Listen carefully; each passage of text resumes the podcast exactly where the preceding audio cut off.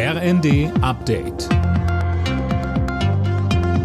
Stündlich neu. Auf den Punkt informiert. Ich bin Dirk Jostes. Guten Morgen. Nach den verheerenden Erdbeben in der Türkei und Syrien läuft die Suche nach Überlebenden auf Hochtouren. Viele Menschen sind noch immer unter den Trümmern begraben. Die Zahl der Toten stieg mittlerweile auf mehr als 4300. Mehr von Tom Husse. Die Solidarität ist groß. Zahlreiche Rettungskräfte unterstützen, wo sie nur können.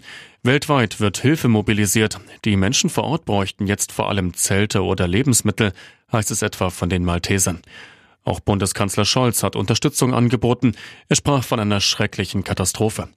Laut Bundesregierung bereitet sich das technische Hilfswerk darauf vor, Notunterkünfte in der Region einzurichten oder Einheiten zur Trinkwasseraufbereitung zu schicken. In Washington trifft sich Bundeswirtschaftsminister Habeck heute unter anderem mit der US-Finanzministerin Yellen.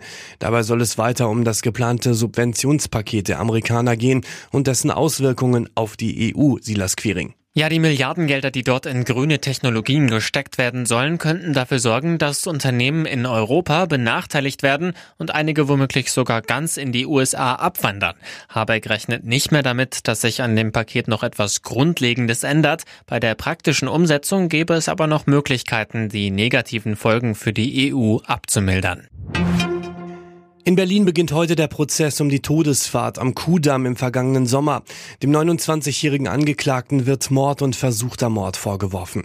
Er soll im Juni mit Absicht in eine Schülergruppe gefahren sein, eine Lehrerin starb. Sicherer im Netz unterwegs sein, das ist das Ziel des heutigen Safer Internet Days. Bundesweit gibt es zahlreiche Workshops, zum Beispiel wie man Gefahren im Internet erkennt und mit ihnen umgeht. Alle Nachrichten auf rnd.de